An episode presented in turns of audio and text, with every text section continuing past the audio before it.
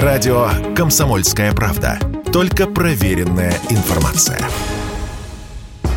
Электромобиль только для поездок по делу, как то на работу, за продуктами, к врачу, на фитнес, в суд или церковь. Такова суть постановления, проект которого рассматривают власти Швейцарии. Решение пока не принято, но сам факт того, что о нем говорят, свидетельствует о нешуточном масштабе, который принял энергетический кризис в стране. Насколько это реально ограничить пользование электромобилями, мы спросили Рустама Танкаева, члена Комитета по энергетической стратегии и развитию ТЭК Торгово-промышленной палаты России это нужно создавать могучую контрольную службу, которая будет проверять, кто куда пошел и кто куда поехал. Это чистая нелепость полная, потому что стоимость такой проверки будет намного выше стоимости того, той электроэнергии, которая будет сэкономлена в результате. То есть люди, которые предлагают такого рода вещи, это просто некомпетентные обыватели, которые не знают, о чем они говорят.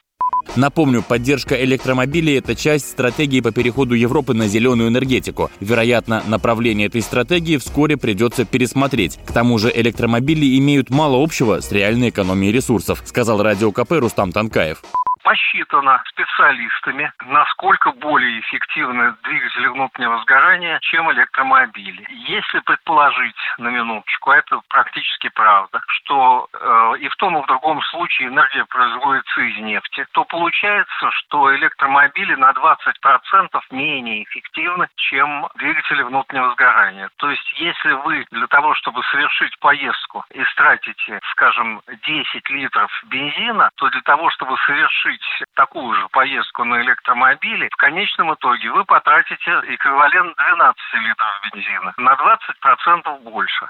Ограничение на пользование электромобилями – это, по проекту швейцарского правительства, лишь третий этап возможных антикризисных мер в условиях дефицита электричества. Еще до этого могут законодательно ограничить температуру воды в стиральных машинах в домах у граждан на уровне 40 градусов, демонтировать подогрев кресел в подъемниках на горнолыжных курортах и запретить электрические воздуходувки для уборки дорожек и лужаек. Василий Кондрашов, Радио КП.